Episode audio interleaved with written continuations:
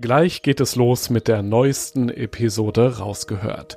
Vorher noch ein kurzer Hinweis. Die Freiluftsaison geht wieder los. Erlebe hochwertiges Abenteuer-Equipment zum Anfassen und Ausprobieren. Dazu spannende Vorträge, Workshops und entspannte Abende in den coolsten Outdoor-Locations deutschlandweit. Auch in deiner Nähe. Check jetzt alle Termine auf globetrotter.de slash Freiluft und komm kostenlos vorbei. Rausgehört dann lag ich da nachts dann unter diesem Wellblechdach. Es hat ganz stark geregnet und, und dachte mir, das ist echt irgendwie so eine Bereicherung für mich, dass ich das, dass ich das erleben kann, einfach da mal reinzuspüren, wie das ist, so ein, so ein Leben zu führen. Das muss man erstmal bringen. Diesen Gedanken hatte ich mehrfach bei der Vorbereitung auf das heutige Gespräch. Denn Philipp Groten war ein ganz normaler Typ. Nicht besonders abenteuerlustig, eher fein mit dem Alltag. Und trotzdem ist er dann irgendwann mit dem Fahrrad von Deutschland bis nach Südamerika gefahren. Nicht irgend so Luxusbike, sondern auch noch selbst zusammengebastelt aus Teilen vom Sperrmüll. Ich möchte von Philipp wissen, wie er seine Ängste überwinden und mit jedem Pedaltritt mehr die Freiheit spüren konnte. Welche Gedanken sind ihm durch den Kopf gegangen? Was waren die mentalen Höhe- und Tiefpunkte? Ja, wie ist das eigentlich? 15 Monate unterwegs auf dem Rad von Aachen bis nach Patagonien. Ich bin Joris, Reisereporter bei Globetrotter und treffe in diesem Podcast beeindruckende Menschen, die das Abenteuer in der Natur suchen, die eine ganz besondere Geschichte haben, von denen wir lernen können und die Lust aufs Reisen machen, auf das Draußen erleben.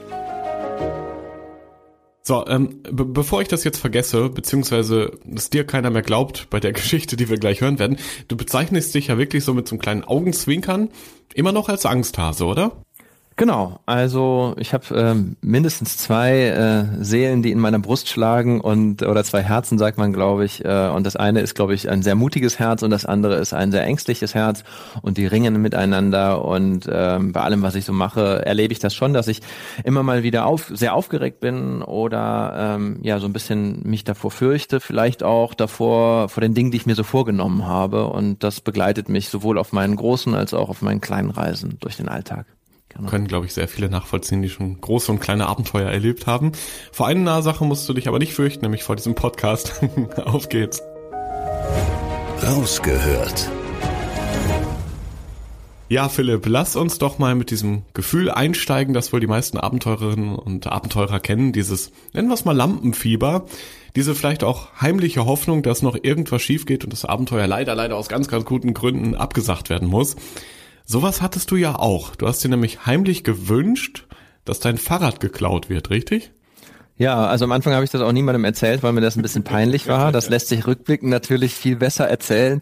Ähm, nee, also es war tatsächlich in den ersten Tagen so, äh, als ich dann mitbekommen habe, wie sich das tatsächlich anfühlt, äh, wenn man sich auf den Weg macht und nicht nur davon redet oder das am Reißbrett so plant, ähm, dann ja, das sind einfach zwei verschiedene Paar Schuh. War das so eine eine Exit-Strategie, die ich mir so während der vielen Stunden auf dem Fahrrad ähm, ja in Europa mir eingefallen sind, dass das ja auch noch eine Option wäre. Mir klaut jemand das Fahrrad, dann könnte ich nämlich einfach ähm, zurückfahren, mich wieder zu Hause in meinen Alltag reinschleichen und keiner hätte was gemerkt. Und ich wäre noch nicht mal schuld gewesen. ja, genau. Ist, ist nicht passiert. Das können wir an dieser Stelle schon mal verraten. Du warst nee, dann nicht hingehauen. 15 Monate unterwegs, also wirklich eine beeindruckende Geschichte. Ähm, aber wenn wir nochmal bleiben bei diesem Anfang, du hast eben vorgenommen, keine Ausreden raus aus dem Alltag, rein in die Welt, auch unabhängig von diesen heimlichen Plänen, dass vielleicht das Fahrrad geklaut wird. Ähm, kannst du dich noch erinnern, wie das damals war im August 2016? Also mit welchem Gefühl bist du da in Aachen aufs Rad gestiegen? Mulmig ist ja wahrscheinlich noch untertrieben, könnte ich mir vorstellen. Ja, naja, es ist so, also das, was ich gerade auch schon so ein bisschen erwähnt habe, also ich habe mich natürlich wahnsinnig auf diese Zeit gefreut. Ne? Mhm. Also habe da viel, viel Zeit in Planung investiert und das ganze Leben überhaupt so von einem Mit-30er umzustellen auf diesen Modus, ich bin anderthalb Jahre weg oder ein Jahr weg, je nachdem, wie man das sieht, äh, ist, glaube ich, nicht so ähm, alltäglich oder selbstverständlich. Das ist das eine. Also es gab ganz viel Organisatorisches zu klären. Ne? Wie bin ich versichert? Äh, was sagt das Finanzamt dazu, wenn man weg ist und so weiter? Und dann darüber hinaus natürlich gibt es auch das Innenleben, ähm, wo auch einiges durcheinander war, würde ich sagen, weil ich dann ja meine Familie und meine damalige Freundin, heute Frau, äh, für längere Zeit dann einfach ja, verlassen habe sozusagen Ähm, das hat schon ein bisschen was mit mir gemacht. Also ich war schon recht emotional, würde ich sagen. Auf der anderen Seite fühlt sich das auch spannend an, wenn man so als vermeintliches, vermeintlicher Erwachsener oder Kind von seinem Elternhaus wegfährt und tatsächlich auch so dem den Rücken kehrt. Das war so ein bisschen was, was ich da auch ganz bewusst irgendwie auch herstellen wollte. Endlich erwachsen werden. Mhm. Ähm, naja, und dann ist es so, gut, die ersten Kilometer, die gehen irgendwie auch noch dann mit voller Euphorie einher. Irgendwann fängt dann der Po an weh zu tun, dann kommt der erste Berg mhm. und dann merkt merkt man eigentlich, ich habe viel zu viel Zeug mitgenommen und so weiter. Also das ist so ein bisschen so die Gemengelage gewesen, würde ich sagen. Ähm, also sehr, sehr gemischt und ähm, jetzt, ich glaube, Hermann Hesse sagt, so jedem Anfang wohnt ein Zauber inne. Das tut es sicherlich auch, aber manchmal versteht man den Zauber, glaube ich, auch nicht direkt so auf den ersten Blick. Und es fühlt sich einfach erstmal ungewohnt an ne, und komisch. Ja. Ich, du hast gerade zwei coole Stichwörter so genannt, über die wir sehr selten bis, bis gar nicht eigentlich sprechen hier im Podcast. Einmal Finanzamt. Ganz kurz. ja, Gott sei Dank. ja, zum Glück. Ähm, ganz kurz nur dazu einmal zu dem Stichwort Finanzamt. Wie hast du es geregelt, so ein Jahr oder mehr weg zu sein? Was sagt man da dem Staat? Naja, also ich hatte, war ja vorher selbstständig tätig und habe dann einfach einen Brief dahin geschrieben, mhm. äh, dass ich, dass, dass diese Selbstständigkeit ruht für äh, mindestens zwölf Monate. Und dieses Brief, dieser Brief, ich habe ihn Gott sei Dank per Einschreiben verschickt, ist aber leider irgendwie äh, nicht angekommen. Ne? Also das Finanzamt antwortet ja in der Regel auch nicht auf, auf viele Sachen. Ähm, und äh, das ist dann als böses Erwachen, glaube ich, in Südamerika hat sich das äh, herausgestellt, dass nämlich tatsächlich ähm, meinen Eltern, die so eine Vollmacht für mich hatten, in der Zeit, ähm, dass denen im Grunde genommen angedroht wurde, dass der Gerichtsvollzieher vorbeikommt, weil eben dieses Schreiben nicht da war okay. und es einige Umsatzsteuervorauszahlungen gab, die dann logischerweise auch nicht ähm, geleistet worden sind, weil ich ja gar kein Geld verdient habe und gar nicht mehr da war. Ne, das war so die eine Hürde. Und die andere war mit meiner ähm, privaten Krankenversicherung, dass die mir einfach nicht glauben wollten, dass ich ausgereist bin und dachten, ich wollte nur einfach günstiger leben und in Deutschland sein. Und äh, ja, ist eine längere Geschichte. Auf jeden Fall äh, war halt die Argumentation immer die, ähm, zeigen Sie uns, dass Sie ein Ausreiseticket haben, also ein Flugzeug, äh, Flugticket. Und äh, das konnte ich ja nie, nie leisten, ne, weil ich nicht geflogen bin. Mhm. Und äh, in der Logik meiner Krankenversicherung bedeutete das dann, dass ich noch in Deutschland bin. ja, okay, aber hättest du nicht einen Standort schicken können? Können? Mal, heutzutage kann man doch alles über GPS nachweisen. Übrigens, Versicherung wäre das zweite spannende Stichwort gewesen. Cool, dass wir da schon drüber sprechen. Ja. Spannend, was da so ähm, alles zu ähm, tun ist. Die sind, also was das anging, äh, sind die, die sehr rückständig gewesen. Mhm. Also mir ist irgendwann dann auch der Kragen geplatzt, weil das sehr viel Geld ist. Also ich äh, habe damals fast 600 Euro pro Monat für meine Versicherung bezahlt. Ja, ja. Und das ist natürlich äh, für die Reisekasse ein derbes Problem. Ähm, naja, und dann habe ich irgendwann, als ich in Spanien war, gesagt, das ist ein großer deutscher Konzern, ich will den nicht nennen, weil er auch eigentlich nicht, nicht besonders gut ist, wie ich finde. ähm, jedenfalls habe ich dann diesen Konzern dort gesehen, die haben da auch Filialen, dann dachte, habe ich dort meine Sachbearbeiterin angerufen und gesagt, jetzt reicht es mir, ich gehe jetzt da rein und mache ein Video von mir und dem Mitarbeiter, ah, cool. den ich dort treffe. und ähm, dann hatte sie nur gemeint, das wäre albern und äh, sie glauben mir das jetzt. ja, genau. Und dann war ich dann ab dem Moment äh, dort raus. Aber es war tatsächlich so, dass ich noch zwei Monate quasi doppelt bezahlt habe und das war wirklich ärgerlich. Ne? Das ist echt crazy und vor allem ein guter Tipp für alle, die das gerade hören und eine längere Reise im Ausland vorhaben. Also Finanzamt und Versicherung möglichst auf die To-Do-Liste ganz oben packen. So ist es halt hier in Behörden Deutschland. Ähm, lass uns mal zurück auf die Strecke gehen, auf deine, ja, vielleicht ersten Kilometer, die ersten Tage. Wie war die Ausrüstung? Du hast gerade schon gesagt, auf jeden Fall hast du zu viel mit dabei. Was hast du denn so in den Fahrradtaschen? Was war da drin? Also ich beschreibe das gerne so, dass das im Grunde genommen abbildet, was wir auch im Alltag brauchen. Ne? Du brauchst irgendwie ein Dach über dem Kopf. Also erstmal brauchst du eine Tasche, um überhaupt was reinzustecken und dann äh, brauchst du ein Dach über dem Kopf, also in Form von einem Zelt, einer Hängematte oder einfach vielleicht, wenn man es ganz spartanisch will, so ein Tarp, also eine Plane die man da drüber spannt. Ähm, dann ist es gut, einen Schlafsack zu haben, eine Isomatte. Das sind alles so Sachen, die sich irgendwie selber von selbst irgendwie erklären, denke ich. Ähm, die, die Schwierigkeit ist eigentlich bei dieser Strecke, weil es durch so viele verschiedene Klimazonen geht, ja überhaupt irgendwie einen Schlafsack zu finden, der das abbilden kann. Das ist eher unüblich, würde ich sagen. Ähm, dann geht es weiter Du brauchst natürlich auch irgendwie Nahrung, Essen und so weiter.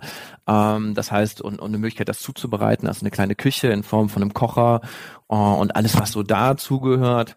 Ähm, dann ähm, ja ein Erste-Hilfe-Set beziehungsweise medizinische Versorgung ähm, für Körper und Geist irgendwie und ähm, darüber hinaus dann auch noch Reparaturmöglichkeiten für dein Fahrrad, vielleicht auch das eine oder andere Ersatzteil, wobei ich sagen würde, dass in Europa jetzt nicht ganz so essentiell ist. Ähm, da ist die Versorgungslage ganz gut. Äh, darüber hinaus dann natürlich irgendwie Kleidungsstücke, die, die man so eben so im Alltag braucht, ähm, von wenig Funktion bis viel Funktion. Ja, ich habe, was ich immer mitnehme auf meine Reisen, was auch nicht so richtig logisch nachvollziehbar ist, ist so eine Gitarre, also als mhm. Unterhaltung. Das ist dann so eher der Nice-to-Have-Block. Ähm, genau, und dazu gehört dann auch so zum Unterhaltungsteil natürlich irgendwie heutzutage auf jeden Fall ein Smartphone. Das war 2016 auch schon irgendwie Teil unseres Lebens oder meines Lebens auf jeden Fall und ähm, eine Kamera hatte ich dabei und ähm, einen kleinen Computer, weil ich relativ viel schreibe. Also ich schreibe auch gerade wieder an einem Buch ähm, und habe das damals eben auch schon recht intensiv getan. Naja, und so ein Novum war, also wenn man das vergleicht mit der Reise, die ich fünf Jahre zuvor, also 2011 gemacht habe, da bin ich mit dem Fahrrad nach Indien gereist, dass ich tatsächlich damals, also auf der ersten Reise, kein einziges Gerät hatte, was ähm, ja ins Internet gehen konnte. Und dann auf dieser zweiten großen Reise, die ich gemacht habe, ähm, auf einmal ganz, ganz viele Geräte hatte, weil auf einmal fast jedes Gerät, was irgendwie einen Stecker hatte, ins Internet gehen konnte. Ne? Ähm, genau, das sind so im Wesentlichen, würde ich sagen, die Sachen, die man, die man braucht oder die ich, die ich gebraucht habe. Aber so, wenn ich jetzt drüber nachdenke, irgendwas, wo ich sagen würde, das hättest du dir aber sparen können, war jetzt aber nicht dabei, ne? Also, dass du da Ballast abgeworfen hast nach den ersten Tagen, ist eher unrealistisch. Also ich habe ja von ein paar Sachen nicht, nicht, nicht, nicht gesprochen jetzt, wie zum Beispiel äh, drei Jonglierbällen. Ach so. ein paar Extraschuhe, ja. ähm, diverse Hosen, Kleidungsstücke, also ähm, man lernt ja dann auch, also es gibt ja dann einfach Dinge, die man nie benutzt und das ist dann äh, das, was am tiefsten in der Tasche unten ist. Also beim Erste-Hilfe-Set würde ich sagen, kann man da eine Ausnahme machen, aber normalerweise, was man halt nie benutzt, also wie auch im Alltag, da äh, verschwindet das nur einfach aus dem sichtbaren Bereich, aber du musst es ja tatsächlich dann auf der Straße jeden Tag mit dir rumtragen. Ähm, das, das wird irgendwann einfach natürlicherweise aussortiert und ähm, ja, es sind schon Sachen, also wie die Gitarre jetzt zum Beispiel, ne? Also rein aerodynamisch ein Albtraum. Äh, auch sonst hat das Ding eigentlich keinen Vorteil, weil es immer zu heiß, zu trocken, zu nass, was auch immer gerade ist, ja. um sich da irgendwo hinzusetzen und Gitarre zu spielen. Ähm, dann habe ich irgendwie eine Maultrommel dabei gehabt und eine Mundharmonika, weil ich dachte, das fange ich dann alles irgendwie auch noch an mir anzueignen. Aber ja, da war irgendwie kein Raum für, genauso wie für physische Bücher. Ne? Also ich habe äh, keinen E-Book-Reader oder sowas gehabt und dachte mir halt immer, boah, jetzt kommst du endlich mal zu der Zeit, also hast du Zeit, diese Bücher endlich mal zu lesen. Ne? Und habe dann da fünf Bücher mitgehabt, natürlich in kein einziges reingeguckt, weil ich immer viel zu müde war. Und die habe ich dann auch irgendwann entweder verschenkt oder zurückgeschickt. Ne? Genau. Richtig spannend äh, oder inspirierend auch ist ja die Idee mit dem Fahrrad gewesen. Du warst ja mit einem Recycling-Bike unterwegs. Man muss natürlich dazu sagen, du bist schon vom Fach. Du hast ja vorher ein paar Jahre als Ingenieur in der Fahrradindustrie gearbeitet. Ähm, beschreib doch mal, wie dürfen wir uns dieses Rad vorstellen, mit dem du da gerade losgefahren bist? Man kann ja sagen, es war Marke Eigenbau. Ja, also Eigenbau auf jeden Fall. Ähm, wobei das eigentlich, also ich habe wie gesagt schon viel mit Fahrrädern zu tun gehabt. Also die sind eigentlich immer, fast immer irgendwie Eigenbau, also zumindest Eigenzusammenbau. Ähm, in dem Fall war es halt für mich auch tatsächlich so die Herausforderung, ähm, nur mit gebrauchten Teilen an den Start zu gehen, äh, bis auf jetzt die Reifen zum Beispiel. Ähm, aber ansonsten halt auf Sachen zurückzugreifen, die schon mal jemand benutzt hat. Das hat eher so einen ökologischen ähm, Hintergrund, also dass ich einfach versuche, da Ressourcen zu sparen. Äh, und das Fahrrad, was ich dann final benutzt habe, habe ich eigentlich aus drei benutzten Fahrrädern zusammengebaut, wovon wiederum ein Fahrrad vom Sperrmüll kam Wobei man auch da einen Stern setzen muss, eine Fußnote, nämlich dieses Fahrrad vom Sperrmüll war jetzt auch nicht irgendwie der letzte Schrotthaufen, sondern das war schon auch noch ein ganz, also ziemlich in die Jahre gekommenes und benutztes Reisefahrrad. Ne? Genau. Also du hast Glück. Aber es macht sich natürlich sowas zu finden. Ne? Ja, also na, ja, genau. Also da, da, das ist ein gutes Stichwort, weil Glück braucht man natürlich an allen Ecken und Enden, ja, ja, wenn man da unterwegs ist. Und das, das war für mich schon so das erste, der erste Beweis dafür, dass das funktionieren kann, mhm. was ich mir vorgenommen habe. Ne? Okay. Genau. Ja, also wir, wir erinnern uns, das Jahr 2016, da sind wir gerade. Du bist in Aachen gestartet, Richtung Süden. Das ist ja dein Ziel, irgendwann mal Patagonien. Vielleicht kommst du sogar an, das hören wir gleich. Ähm, wie waren denn so die ersten Kilometer in Richtung runter auf der Landkarte? Also ich kann mir vorstellen, Deutschland aus leicht erhöhter Position, also so aus dem Fahrradsattel. Das wäre ja nichts Neues für dich. Was würdest du sagen, wann und wo hat das Abenteuer dann so richtig angefangen? Naja, also ich habe äh, im, im Grunde genommen hat es hat es schon relativ bald angefangen. Also ich habe meine erste Länderdurchquerung äh, nach so ein oder zwei Stunden gehabt. Da bin ich 20 Minuten lang durch die Niederlande gefahren. Äh, das war jetzt noch kein Abenteuer, aber ich bin dann relativ schnell von einem ähm, ja in, in Belgien lebenden Deutschen äh, überredet worden, dass ich ja die Nacht bei ihnen verbringen könnte. Die hätten einen schönen Hof und äh, irgendwie kaltes Bier und so. Ja. Und dann konnte ich mich so um meine erste Nacht drücken. Aber das ist natürlich genauso der der Spirit oder der Modus, in dem man sich da befindet. Ne? Du nimmst dir du, äh, am Anfang noch vielleicht noch morgens Sachen vor, ne? wo, wo du schläfst und so weiter, wo du hinkommst. Und irgendwann ist klar, das funktioniert so überhaupt nicht. Ne? Und das Leben greift im Grunde genommen ein und äh, bietet dir was an und dann kannst du Ja sagen oder Nein sagen und das war so der der erste Moment, würde ich sagen, ähm, wo wo ich gemerkt habe, okay, das hat eine ganz einen ganz eigenen Rhythmus hier, ne? Und auch wenn ich das schon häufiger erfahren habe in meinem Leben, ist es trotzdem irre, ähm, wie, wie fremd das eigentlich meinem Alltag ist. Ne? Hier ist kaum Platz und kaum Raum für Unvorhergesehenes ne? und ähm, ist durchgetaktet bis, bis zum geht nicht mehr. Und das ist, glaube ich, äh, auch der Modus, den ich Reisen nennen würde. Ne? Dass man mit einer gewissen Offenheit einfach rausgeht und guckt, was wird dir angeboten. Du hast natürlich auch irgendwo ein Ziel und so weiter, aber es gibt ganz, ganz viele Variablen, die nicht definiert sind. Ne? so ganz technisch gesprochen. Und ähm, das, das finde ich, das macht für mich Reisen und das macht auch ein Abenteuer aus. Ne? Ein Abenteuer, wo du weißt, was passiert und an welcher Stelle ist dann eher ein Urlaub, was ja auch okay ist, aber es ist halt kein Abenteuer. Ne? Ähm, also innerhalb der, der ersten Tage war so die erste Übernachtung draußen, als ich das erste Mal in der Nacht ähm, ja Kontakt zu Wildschweinen hatte, was ich auch schon länger nicht hatte, ja. ähm, war eigentlich so der, der, der absolute Einstieg dann in mein Abenteuer. Ne? Wie, wie war das? Also du hattest ja ein Zelt dabei, nehme ich an, und dann auf einmal hat es nachts geraschelt oder, oder hast du die, die Tiere sogar gehört, so richtig neben dir? Ja, also das Problem ist ja eigentlich immer, wenn du im Zelt schläfst, du hörst zwar eine Menge, aber du siehst nichts. Ja, ne? Und ähm, ich hatte so ein ganz, ganz kleines Ein-Personen-Zelt von meiner vorigen Reise noch, was ich dann irgendwann noch ausgetauscht habe, weil das einfach nicht gepasst hat. Mhm. Also ich war, äh, bin da rausgewachsen, also im über, übertragenen Sinne. Und ähm, es war dann so, dass diese Wildschweine, also ich bin mega müde gewesen, es war super heiß, ich habe irgendwo ähm, an der Mars oder Mös, je nachdem, wo man ist, in, in Belgien am Fluss geschlafen.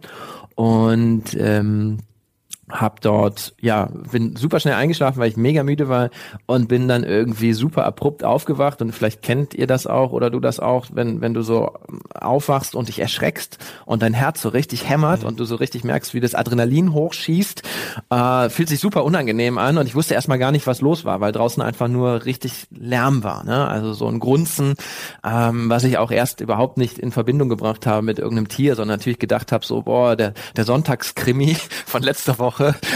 Jetzt findet er hier statt. Ähm, naja, und dann habe ich halt irgendwann ähm, Mut gefasst und habe nach draußen geguckt und äh, dann habe ich so im, im, im Lichtschein meiner, meiner Stirnlampe so in der, in so, weiß nicht, vier, fünf Meter Entfernung halt so eine Wildschweinhorde vor meinem Zelt entdeckt, die da den Boden durchackert haben und habe auch gleich so sozusagen das erste Learning gehabt, weil ich dann gecheckt habe, ah okay, die suchen hier nach etwas im Boden. Ne? Ich habe unter einer großen Eiche geschlafen und das habe ich versucht dann in Zukunft nicht mehr so oft zu machen, weil die natürlich da äh, ihr Fressen finden. Ne? Mhm. Und das ist äh, irgendwie klar, wenn ich bei denen auf, auf dem Tisch schlafe, dass die dann wahrscheinlich auch ein Problem damit haben. Ähm, dann habe ich das gemacht, was man wahrscheinlich heute als erstes mal macht. Habe zu meinem Handy gegriffen. Äh, Empfang hatte ich keinen, äh, beziehungsweise ich weiß nicht mehr genau. Auf jeden Fall wollte ich niemanden anrufen, sondern ich wollte im Internet recherchieren, was man machen kann gegen Wildschweine. Und dann äh, ging der Akku leer und äh, dann blieb mir nichts anderes übrig, als mal selber nachzudenken. Und dann habe ich ähm, viel Lärm gemacht und ähm, die, die Stirnlampe eingesetzt. Und dann sind sie so ein bisschen weiter weggegangen. Und irgendwann habe ich gecheckt, ah, die wollen eigentlich gar nichts von mir. Ne? Also war totales Kopfkino ähm, Deluxe quasi, was, was da stattgefunden hat. Ne? Ja, schau mal, da hast du direkt das erste, die erste Tierbegegnung, auf die lange gewartet wird, an, an anderer Stelle recht ja. schnell gehabt, auf jeden Fall. Ähm, Nochmal mit Blick jetzt so auf die Landkarte, also Belgien, da hatten wir jetzt schon zwei Abenteuer, die Tiere, die Übernachtung bei einem fremden Mann, der aber dann offenbar ein sehr guter Gastgeber war. Weiter ging es dann durch Frankreich und Spanien und diese Länder hast du mit dem Fahrrad durchquert. So, und wer das alles mal mit dem Auto gemacht hat, der weiß ja, wie lange das dauert. Mich interessiert natürlich auch, wie waren denn die Bedingungen auf Europastraßen? Also kann man sagen, es war alles so gut ausgebaut, dass es für dich mit deinem Recycling-Bike ganz cool voranging? Also speziell jetzt im Vergleich zu dem, was noch kommen sollte, also äh, über den Globus verteilt an Radinfrastruktur, war das ein absoluter Traum dort, ne, was mich erwartet hat. Mhm. Ähm, jetzt so nach deutschem Maßstab würde ich sagen, war das, äh, also ja, war, war okay, aber es ist, man fährt natürlich viel auf so Landstraßen. Ne? Das ist ein bisschen das, was ich auch eher schade finde eigentlich am Radreisen, dass man viel Zeit eben auf Straßen verbringt. Ne? Und natürlich gibt's auch zwischendurch immer mal wieder einen Feldweg, den man vielleicht benutzen kann, aber es geht ja schon auch darum, dann tatsächlich auch ein paar Kilometer zu fahren und man kommt natürlich durchaus schneller vorwärts, wenn, wenn es nicht die ganze Zeit zickzack und über irgendwie staubigen Boden geht, sondern über eine, eine Landstraße. Ne? Da sind dann einfach in, in Europa auch LKWs unterwegs, Autos unterwegs und so weiter. Okay. Das ist, äh, ist okay gewesen, ja. Wie hast du dich orientiert? Also klar, du hast dein Handy dabei, wahrscheinlich irgendwelche Maps, Apps und so dabei, aber trotzdem, man guckt ja nicht die ganze Zeit drauf. Bist du auch manchmal nach Gefühl oder nach, nach äh, Beschilderung gefahren? Ja, also ich bin, das mache ich eigentlich ganz häufig, weil ich finde das total nervig, wenn du da die ganze Zeit irgendwie dein Handy rauskramen musst und du bist ja dann eigentlich auch die ganze Zeit irgendwo anders, ne, wenn du da auf dein Handy guckst und so weiter. Äh, was ich, was ich tatsächlich versuche und das ist auch ein Tipp, den ich geben kann, wenn man es ein bisschen abenteuerlich haben will, weil das ja schon so der erste Schritt raus aus der Komfortzone ist, Menschen anzusprechen ne, mhm. und zu fragen. Ähm, das ist natürlich so ein bisschen problematisch, weil die dann auch immer Rückfragen haben. Was machst du hier und wo kommst du her? Kannst du ein Foto machen? Hast nicht Lust bei mir zu schlafen und so weiter. Also äh, man, also muss man so ein bisschen zu steuern wissen, würde ich sagen. Aber an sich ist das eine, eine total gute Sache, Menschen zu fragen. Und Google Maps zum Beispiel und auch diese ganzen digitalen Helfer sind auch nicht immer gute äh, Berater, weil es durchaus auch Bereiche gibt, wo dann mal die Straße gesperrt ist oder gerade in einem Fall war das so, dass in Spanien wurde ein Staudamm gebaut, das stand aber in Google Maps irgendwie noch nicht drin und da musste ich halt irgendwie, ich glaube 25 Kilometer zurückfahren und und so einen riesen Umweg halt nehmen. Ähm, ja, genau. Von daher also nach Gefühl fahren im Sinne von ähm, manchmal habe ich mich auch tatsächlich treiben lassen und einfach so ein bisschen geguckt, was sagt denn mein Bauchgefühl dazu, ne, wo ich lang fahre. Und ansonsten äh, nach Schildern fahren ist sicherlich nie ein Fehler. Ja, und ansonsten führen die meisten Wege irgendwie nach Rom oder nach Gibraltar in dem Fall. Und ähm, ja, so richtig krass kann man sich eigentlich gar nicht verfahren, würde ich jetzt mal behaupten. Ja, vor allem wenn man überlegt, dass ja eigentlich das Unterwegssein auch eins deiner Ziele ist. Gar nicht mal unbedingt irgendein Ort, den du unbedingt erreichen willst, sondern auch das Unterwegssein ja dich auch so geflasht hat vorab als Ziel.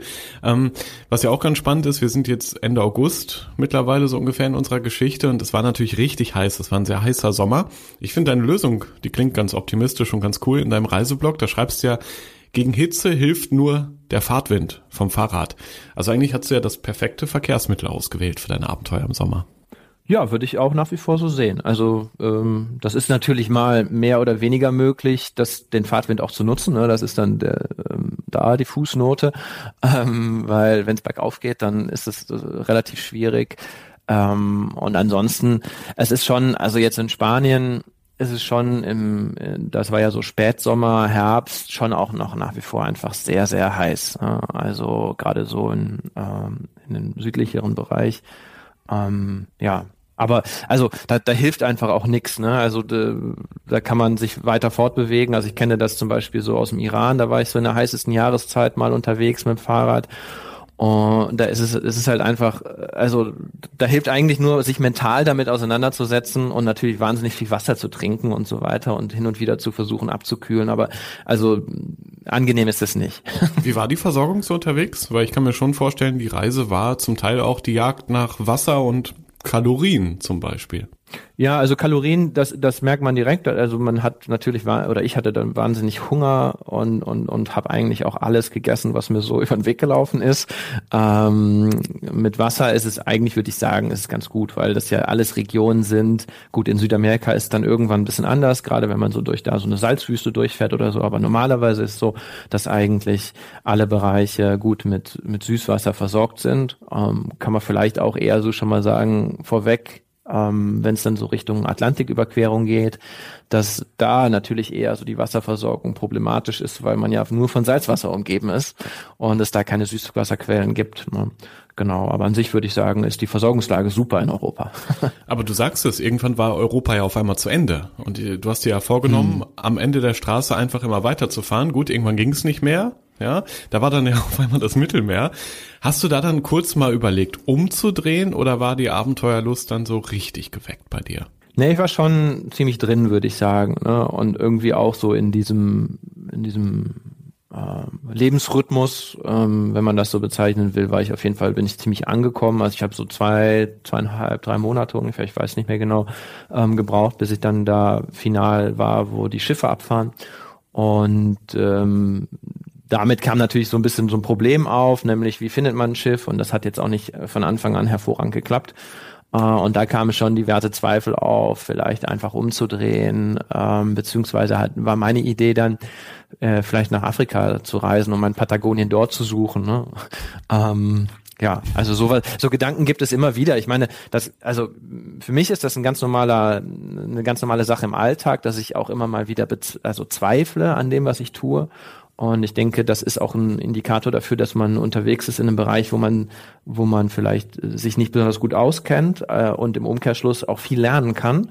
Und mittlerweile kenne ich mich so gut, dass ich weiß, das ist ganz normal. Mach dir keinen Kopf, auch wenn du dir jetzt gerade einen Kopf machst. ähm, aber diese Gedanken, die gehen auch wieder vorbei. Ne? Also außer du hast die wirklich jeden Tag von morgens bis abends, dann stimmt irgendwas ganz sicher nicht. Ne? Diesen Moment finde ich besonders spannend, wo du da irgendwo gestanden hast, an einer Küste oder am, am Hafen ja eigentlich. Überall Boote, überall wahrscheinlich auch Menschen, die gerade aufs Wasser wollten. Aber es war natürlich nicht so leicht, jemanden zu finden, der dich mitnimmt. Wie bist du da vorgegangen? Hast du gesagt, hier, ich habe mein Fahrrad, ich habe ein bisschen Gepäck dabei, nimm mich doch bitte mit? Oder wie findet man jemanden, der ja auf eine lange Bootsfahrt überhaupt einsteigen lässt? Also ich habe mich ein bisschen vorbereitet. Äh, es gibt auch dort äh, Literatur und Bücher. Also erstmal muss man ja wissen, wo überhaupt diese Routen sind. Das ist ja nicht so wie jetzt eine Fährverbindung, die theoretisch überall langfahren könnte, sondern die Segelboote fahren im Wind. Das heißt, da gibt es einerseits so ein Zeitfenster, wann die überhaupt fahren. Dann gibt es äh, Routen, äh, entl denen entlang sie fahren. Und Gibraltar ist halt so ein Flaschenhals, wo im Grunde genommen alle vorbeikommen. Also ist auch schon Kolumbus vorbeigekommen um äh, Proviant aufzunehmen, um dann in die neue Welt äh, rüber zu reisen. Und äh, ja, ich wusste, dass, dass das ein Ding ist, was man machen kann, also per Anhalter reisen, äh, auch ohne Segelerfahrung. Und was ich nicht wusste, ist, dass das, also wie dann die Realität vor Ort aussieht. Also ich bin da so an einem fiktiven Montagmorgen äh, auf den auf den Steg, auf die Pontons gegangen mit dem Fahrrad und ähm, habe dann gedacht, okay, ich, ich spreche jetzt einfach mal irgendwen an. Dann hängen verschiedene Fahnen an den Schiffen dran. Mhm. Ähm, die im Grunde genommen ja die Herkunft und den Heimathafen äh, bezeichnen und wahrscheinlich dann auch sagen, was für eine Sprache dort gesprochen wird. Und dann habe ich dann gedacht, okay, ich fange mal mit einem deutschen Boot an, wenn, wo ich jetzt auf Englisch und Französisch irgendwie mein Glück versuche, probiere es einfach mal auf Deutsch. Und ähm, naja, also ich habe direkt so ein Kopfschütteln geerntet von äh, meinem Gegenüber, weil er meinte, ey, du bist irgendwie viel zu spät. Ne? Äh, und es gibt wahnsinnig viele Leute, die hier äh, nach Schiffen suchen. Ach ne? echt, du warst nicht der Einzige? Äh, ich hätte gedacht, so verrückt sind nee. nur ganz wenige. Wie, dann stehen da alle mit ihren ja, Rädern im Gepäck und warten auf ein Schiff, auch. das einen mitnimmt? Echt? Naja, mit dem Fahrrad nicht. Die meisten sind halt irgendwie anders unterwegs und wollen einfach günstig reisen. Das war jetzt gar nicht mein Hintergrund, aber ich habe schon so mm, um die 50 Leute eigentlich in jedem dieser Häfen getroffen. Und Ach, das Frustrierende war dann, dass ich auch festgestellt habe, die sind auch nicht irgendwie seit gestern da, sondern es gab auch Leute, die schon die vorigen zwei äh, Zeitfenster mitbekommen haben und auch schon da nach Schiffen gesucht haben. Also die quasi sesshaft geworden sind in Gibraltar oder an anderen Orten, wo ich war und auf Suche nach Schiffen unterwegs war, weil sie äh, ja quasi so zum Sklaven ihres Traumes geworden sind, nämlich äh, ja, dass sie, dass sie gar keine Handlungsoption mehr hatten. Ne? Und ja, also ähm, die Geschichte war dann mit diesem Menschen, den ich jetzt erst angesprochen habe, dass er dann mir den Tipp gegeben hat, ähm, also er hat mir eigentlich zwei Tipps gegeben, nämlich erstens das Fahrrad nicht mitzubringen, weil niemand ein Fahrrad braucht auf dem Segelschiff. das stimmt. Ähm, und das zweite war, dass er meinte, äh, fang vielleicht nicht im ersten Satz damit an, dass du äh, noch nie gesegelt bist, ne? weil das war ja mein Hintergrund mhm. zu der Zeit. Also er hat mir so ein bisschen so ein paar Marketing-Tipps gegeben, um mich selbst dort zum, zum Markte zu tragen. Und äh, ja, ich habe es dann beherzigt und bin dann einfach ähm, nach dem Prinzip äh, der, der Quantität vorgegangen und habe einfach so oft versucht, Leute anzusprechen, wie es nur irgendwie geht. Also bin morgens, mittags, abends und teilweise auch nachts in den Häfen unterwegs gewesen und habe irgendwie einfach äh, alles angesprochen, was nicht ja bei drei irgendwie auf dem Mast war äh, oder so irgendwie so aussah, als hätte er oder sie jemals einen Fuß auf ein Segelboot gesetzt. Und ähm, damit kann ich sagen, dass ich äußerst erfolglos geblieben bin mit dieser Strategie. Ähm, also es ist dann final so gewesen, dass ich im Internet, ähm, ja, da habe ich parallel gesucht und hatte eigentlich gedacht, das möchte ich eigentlich nicht, aber final hat es dann ganz gut funktioniert, weil ich ein Schiff gefunden habe, was ähm, überführt worden werden sollte von den äh, vom Mittelmeer auf die kanadischen, äh, äh, kanarischen Inseln, genau nicht kanadischen, sondern kanarischen Inseln. Und ähm, ja, das hat dann auch über ein paar Umwege hingehauen. Also mit anderen Worten, das hättest du auch schon vorher regeln können, so wenn du ein bisschen Selbstkritik an der Stelle üben möchtest, oder oder ist es halt schon so, dass man erstmal mit diesem Traum dahin geht und es einfach cooler ist, auch die Leute da anzuquatschen? Ja, so hatte ich gedacht, ne, das ist irgendwie besser, so einen direkten Kontakt zu suchen. Und ich meine, was man nicht unterschätzen darf, aus meiner Sicht, ist, dass es ja schon auch ein sehr krasser Vertrauen, also auf gegenseitigem Vertrauen aufbaut, was man da macht. Ne? Mhm. Also das heißt, ich äh, ich will ja nicht irgendwie auf dem Schiff von irgendeinem Psychopathen sein und äh, es will auch niemand irgendeinen Psychopathen auf seinem Schiff haben. Deswegen würde ich eigentlich, wenn ich ein Schiff hätte, niemals auf die Idee kommen, das im Internet auszuschreiben ja, und die Leute nicht nicht vorher irgendwie vernünftig kennengelernt ja. zu haben. Ne? Also das war so der Hintergrund. Aber du hast natürlich recht und ich würde auch sagen, es macht Sinn, da zweigleisig zu fahren. Ne? Einmal äh, in der Realität und einmal äh, in der Internetrealität. Ähm, hat ja auch Vorteile. Ne? Also ich, äh, ja genau. Also kann man durchaus machen und macht Sinn. Ja. Okay, und dann war also die erste große Überfahrt da Richtung Kanaren. Ich glaube, ursprünglich war es nicht so richtig dein Plan, oder? Aber zumindest Kanaren mal mitzunehmen ist ja auch nicht verkehrt. Wie, hat's, wie lange hat's gedauert? Sieben Tage, meine ich? Das waren, glaube ich, fast ich weiß nicht, acht Tage oder neun Tage, sowas okay. um den Dreh. Also es gibt eine ganz kleine kanarische Insel, da sind wir eigentlich nur kurz angelandet und dann sind wir weiter auf die größeren kanarischen Inseln. Und es war schon so, dass ich wusste, dass da eigentlich alle hinfahren. War auch so ein bisschen mentaler Anker, weil ich einfach wusste, okay, äh, ich fahre jetzt nicht direkt von Gibraltar aus über den Atlantik drüber, ne, ohne zu wissen, was mich da überhaupt erwartet, sondern ich habe im Grunde genommen so eine Feuertaufe ne, und kann meine ersten Seemeilen ähm, auf diesem, auf dieser vermeintlich kurzen kurzen Etappe sammeln ne? und äh, gucken, ob das überhaupt was für mich ist. Ne? Ja, und du konntest hinterher auch dann beim, bei der nächsten Schiffsuche behaupten, du hättest schon Segelerfahrung oder so zumindest. Ein bisschen was im Lebenslauf. Ja, ja. nee, das ist, das, ist, das ist natürlich der Fall. Also ich hatte äh, auch über diese ganze Segelei so unfassbar viele Seemeilen eigentlich wie, also das heißt aber natürlich auch nicht viel, aber es wird in, in diesen Seglerkreisen ist das tatsächlich ein Maßstab, ne?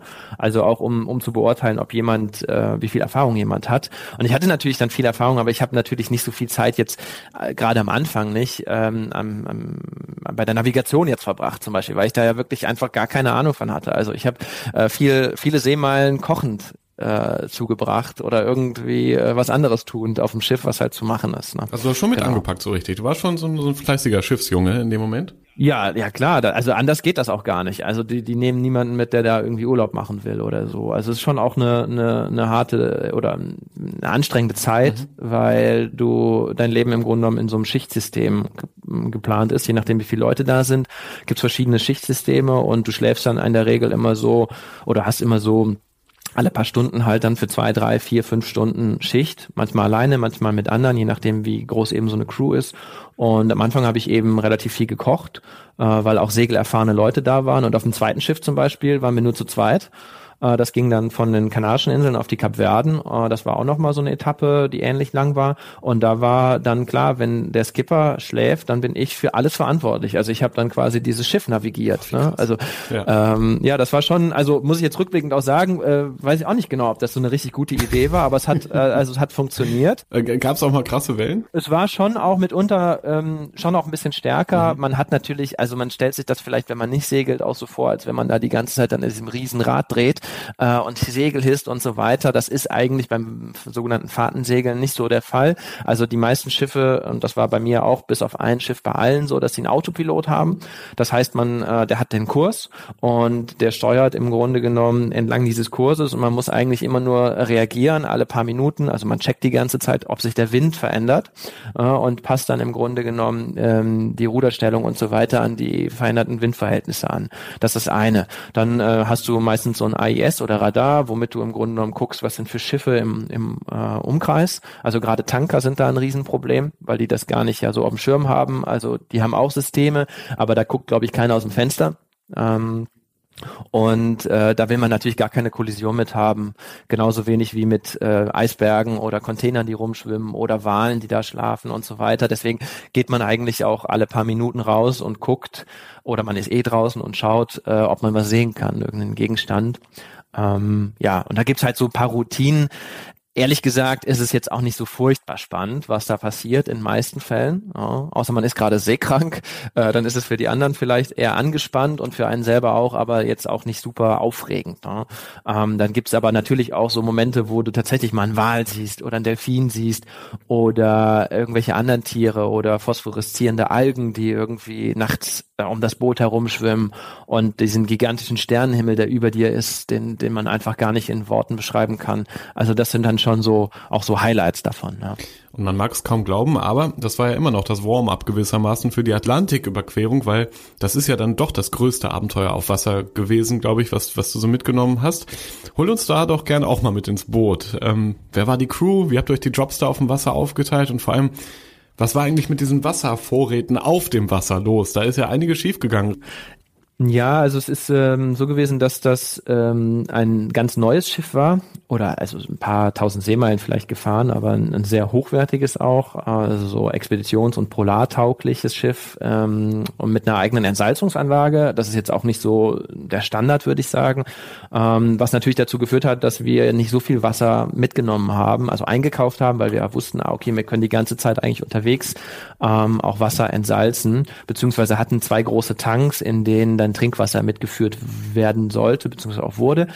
Um, ähm, das Problem war nur, dass diese Tanks, die wurden vorher nicht benutzt, weil das Schiff einfach nie so oder zumindest nicht so intensiv genutzt, weil das Schiff nie so lange äh, auf See war vorher. Um, und dann war es so, dass diese Tanks mit Imprägnierfarbe ausgestattet waren, die noch nicht komplett ausgehärtet war und dass dann einfach dieses Wasser im Grunde genommen ungenießbar war aus diesem aus diesen Tanks, weil äh, es einfach ganz stark nach Chemikalien geschmeckt hat. Ne? Wenn man sowas irgendwann feststellt, Kriegt man da nicht Panik? Naja, es kam schon so ein bisschen so der Gedanke einer Meuterei auf, weil das natürlich äh, die Verantwortung des Skippers auch war. Ähm, und das hat schon auch zu äh, ja, Rumoren im Team geführt, würde ich sagen. Ähm, wir haben dann aber äh, die Entsalzungs auf die Entsalzungsanlage gesetzt, die allerdings auch immer mal wieder Aussetzer hatte, beziehungsweise stellenweise auch nicht funktioniert hat.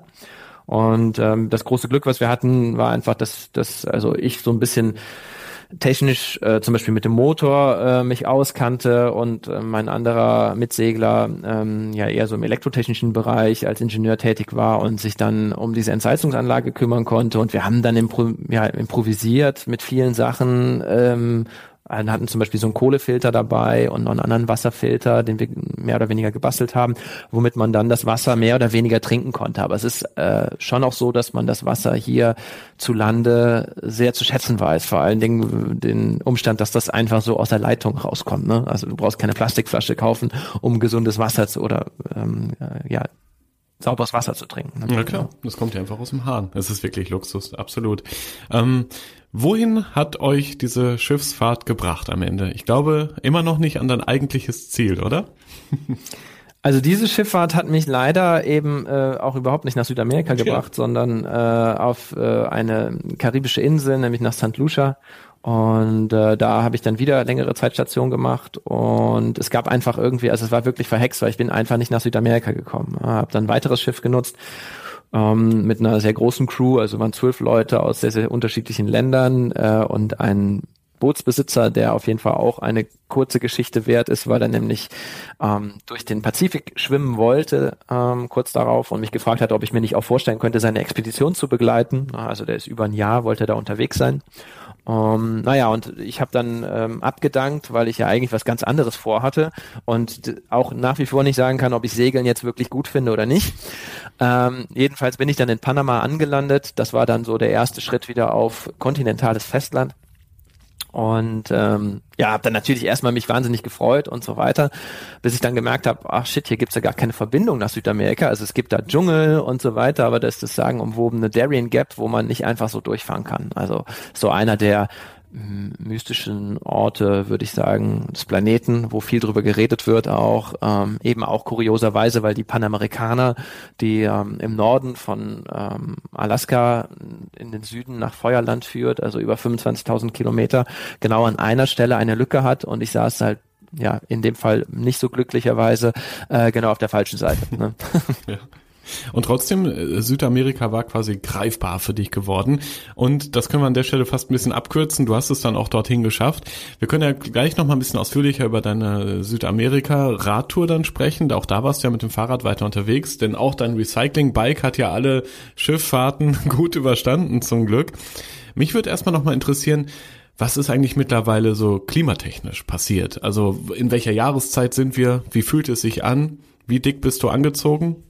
Ähm, also dabei hatte ich, ich hatte eine Regenjacke und eine Regenhose, aber das hat dann auch irgendwann nicht mehr gereicht. Also äh, das ist auch jetzt, also das ist einfach ganz normal, ne? Da ist im Grunde genommen ja auch dann die Südhalbkugel irgendwann, ähm, wenn man so in, in Ecuador zum Beispiel unterwegs ist ähm, beginnt ja, also ist der Äquator in Ecuador und dann äh, ist, dann wechselt das Ganze. Das heißt, dann äh, ist, wenn bei uns Sommer ist, ist dort Winter und das heißt, äh, wenn man im Winter so auf 4000 Metern Höhe ist, was in den Anden durchaus regelmäßig vorkommt, würde ich sagen, dann ist es einfach immer schweinekalt. Ne? Und dann äh, kann man sich aber natürlich auch vor Ort Sachen kaufen. Also die Menschen vor Ort, die leben ja auch äh, auf irgendeine Art und Weise. Und ähm, ja, dann habe ich irgendwie, weiß ich was, so einen touristischen Alpaka-Pullover mir zugelegt oder ähm, mein Schlafsack halt, ähm, ich habe den einmal nachstopfen lassen irgendwann mit Daune, die ich sehr abenteuerlich erworben habe.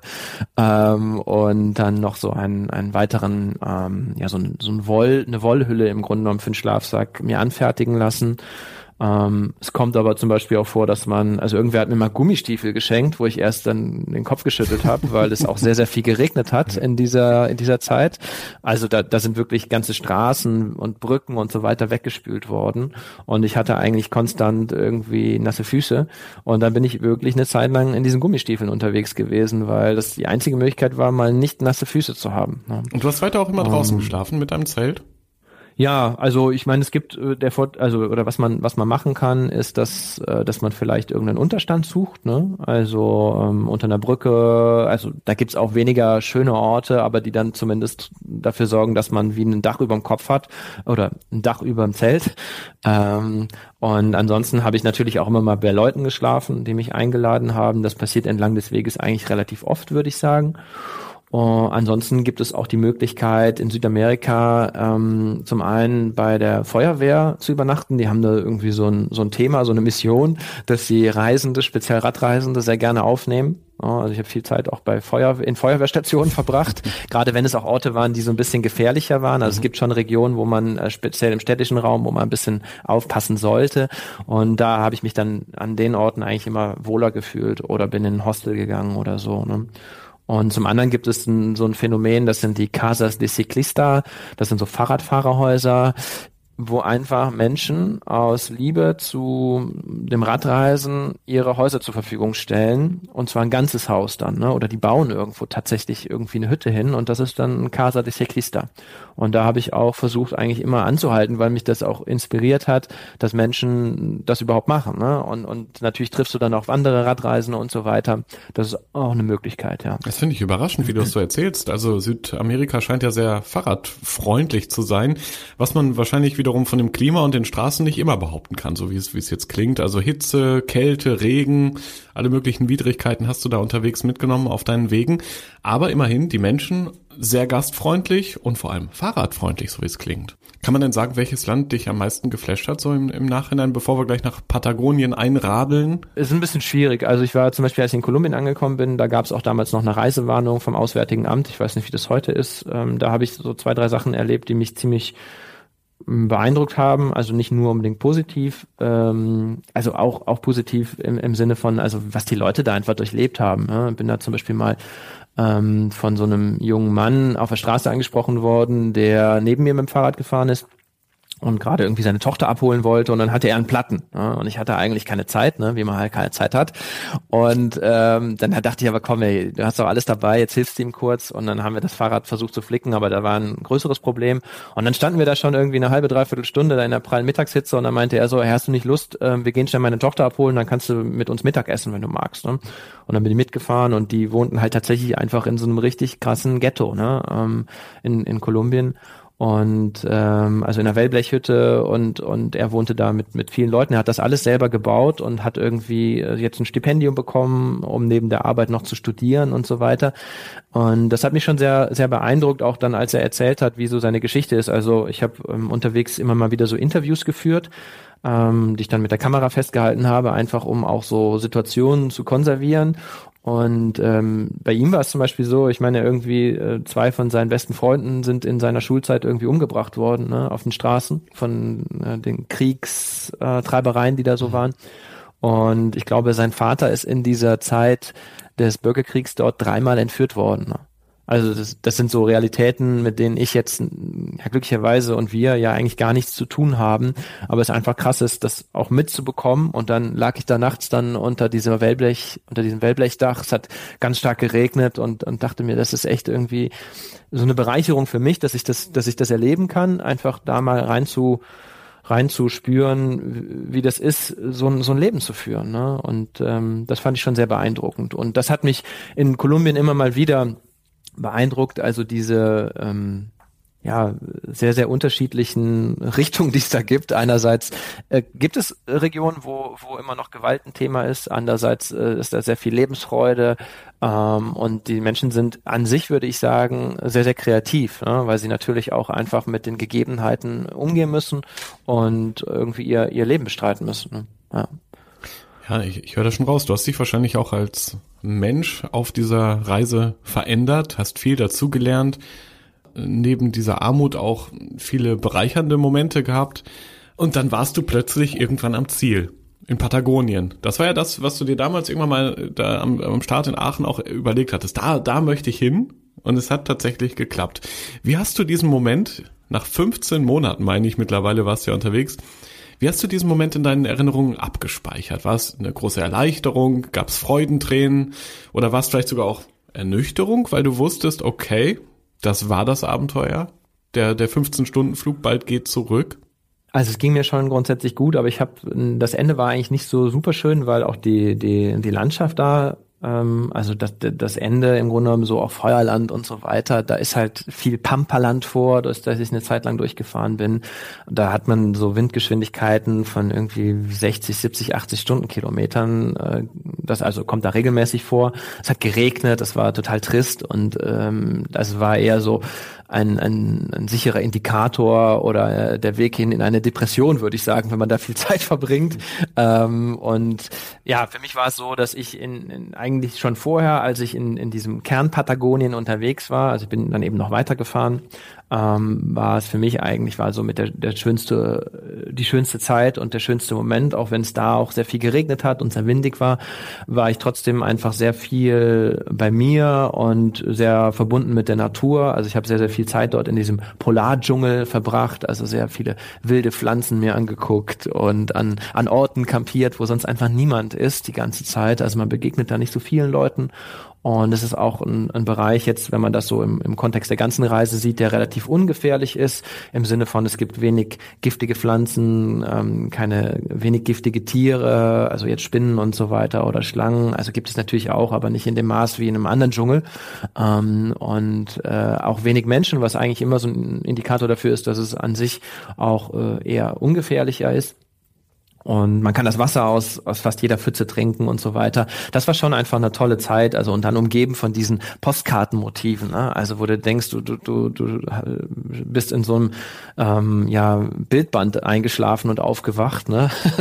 weil, weil da einfach, also das äh, fällt mir auch total schwer zu beschreiben, merkt man vielleicht auch, aber das hat mich schon sehr geflasht, aber eher auf so eine ganz ruhige Art und Weise, weil wenn man sich das vorstellt, ne, ich bin dann zu dem Zeitpunkt ja schon irgendwie 15 Monate unterwegs gewesen, das macht natürlich auch was mit einem. Und äh, ich hatte das Gefühl, dass mein Hirn auf jeden Fall voll war, auch mit, mit Eindrücken. Und du hast ja auch schon angesprochen, es hat mich natürlich auch irgendwie verändert, so unterwegs zu sein.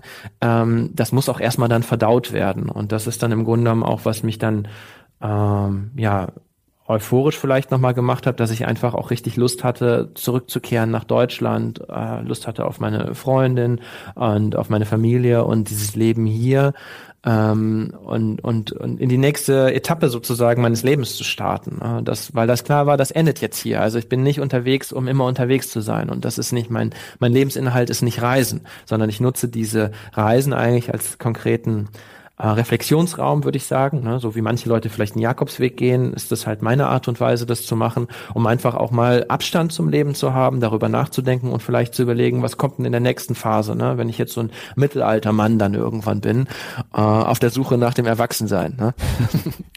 und so viel kann man wahrscheinlich auch behaupten, das Finanzamt und die Versicherung beide waren direkt wieder da, als du zurück in Deutschland gewesen bist, oder? Ja, die haben sich natürlich direkt super gefreut. nee, ich, hab, ähm, ich kann mich da gar nicht mehr dran erinnern. Also es, es war schon so, also ich habe hab das ja dann unterwegs geklärt, beziehungsweise hatte zum Glück meine Eltern, die, die diese Vollmacht halt dann auch äh, genutzt haben, um das klarzustellen mit, der, ja. mit dem Finanzamt. Aber es ist, ist natürlich, es ist ja auch irgendwie gut. Ne? Es ist auch etwas, worauf ich mich dann ein Stück weit auch hier gefreut habe, auch nach meiner ersten Reise.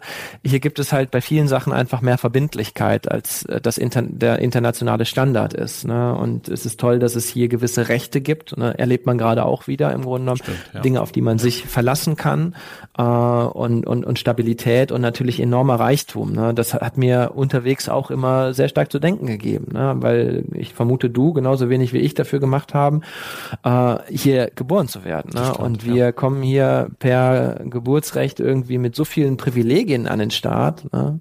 Der, derer wir uns ja in vielen Fällen gar nicht bewusst sind. Ne?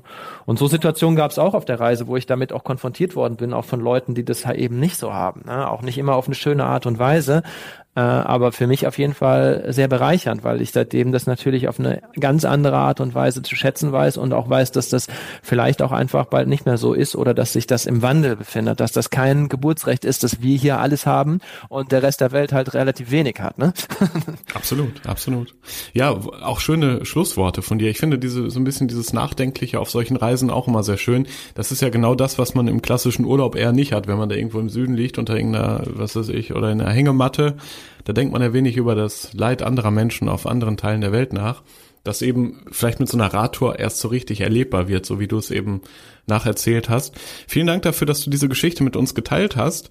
Und ähm, ja, ich glaube, diese Geschichten machen diesen Podcast auch so wertvoll, weil man einerseits von dir lernen kann, wie du dieses Abenteuer überstanden hast, wie du dein Rad gebaut hast, mit dem Schiff gefahren bist, irgendwie da deine Skipper-Erfahrungen gesammelt hast und dann am Ende angekommen bist und eigentlich alles erreicht hast, was du wolltest. Nach 15 Monaten ein riesiges Abenteuer und jetzt wieder zurück im, im sicheren Hafen Deutschland gelandet bist und das umso mehr auch zu schätzen weißt. Also vielen Dank für das Gespräch hier im Rausgehört Podcast. Sehr gerne, vielen Dank auch.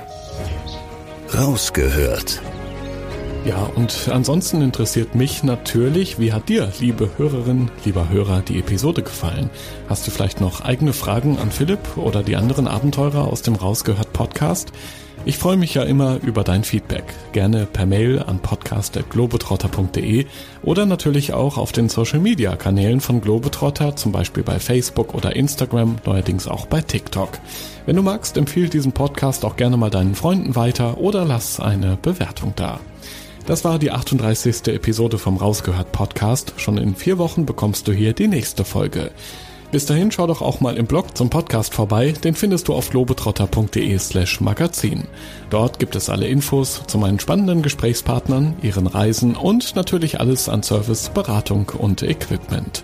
Ich bin Reisereporter Joris, das nächste Abenteuer wartet schon. Erinnerst du dich an deine Lieblingsreise? Jetzt gibt es einen Podcast voller Lieblingsreisen. Erlebe mit uns spannende Outdoor-Expeditionen und schnür den Backpacker für abenteuerliche Regennächte auf der Isomatte. Wie der Nebel dampfend aufsteigt über dem Wasser. Ein richtig schöner Ort, um wach zu werden. Lieblingsreisen. Bier gibt's, sehr gut. Und Brezen sehe ich da zum Beispiel auch. Mhm. Cheers. Dein neuer Reisepodcast. Man muss einfach runterfahren, man muss Denken ausschalten und Fühlen einschalten. Ja, jetzt schwebe ich geradezu. Also, ich fühle mich echt wie neugeboren. Super, super toll. Mit uns erlebst du Mikroabenteuer und die weite Welt. So. Wow. Bitte schön. Wir wollten ja nicht gleich den ganzen Laden leer essen. Ja, Sie wissen ja nur gar nicht, was es am Schluss kostet. Lieblingsreisen. Jetzt gehen wir über den Bazar in Marrakesch. Jetzt entdecken, abonnieren und mitreisen. Lieblingsreisen gibt es überall für dich, wo es Podcasts gibt. Kommst du mit?